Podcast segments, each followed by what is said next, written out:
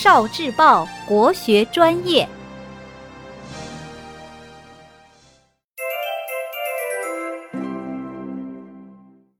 园林万花筒。中国园林造景手法，借景。中国的古典园林常常面积比较小，如何小中见大？在有限的空间里营造出丰富多变的景致，如何让赏景的人产生景有尽而意无穷的情趣美？古代的造园师有非常巧妙的办法，借景就是其中的一个。王勃写的《滕王阁序》中有著名的两句：“落霞与孤鹜齐飞，秋水共长天一色。”滕王阁便是借了赣江的壮阔秀丽之景。明末继承在《园志》一书中提到借景的类型有：夫借者，园林之最要者也。远借、近借、仰借、俯借，应时而借。设计借景的时候，极目所至，俗则平之，家则收之。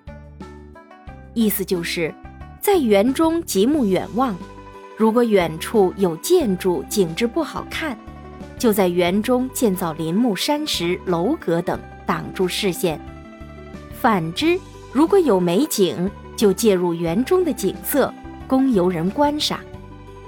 无锡寄畅园，站在环翠楼前向南边望去。可以看到树丛背后的西山和山上的龙光塔，远处的山与塔巧妙地融入了院内的风景之中，增加了风景的层次。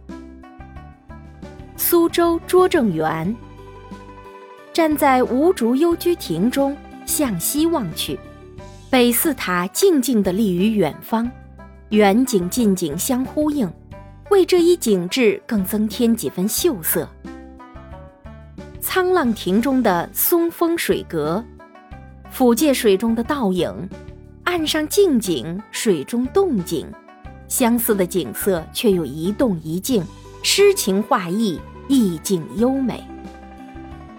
北京颐和园，最经典的借景就是在东堤上远望玉泉山和西山，西山层峦叠嶂，起伏舒展，构成画面里的远景。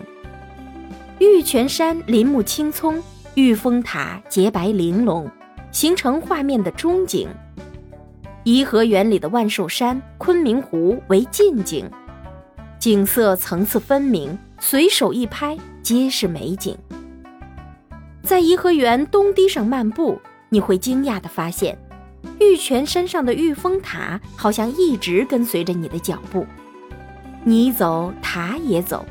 它并没有越来越远或越来越近，这是为什么呢？你能解释一下原因吗？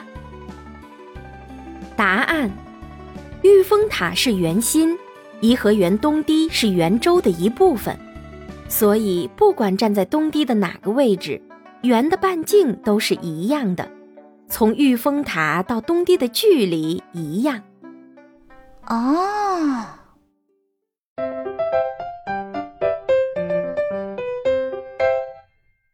聆听国学经典，汲取文化精髓，关注今生一九四九，伴您决胜大语文。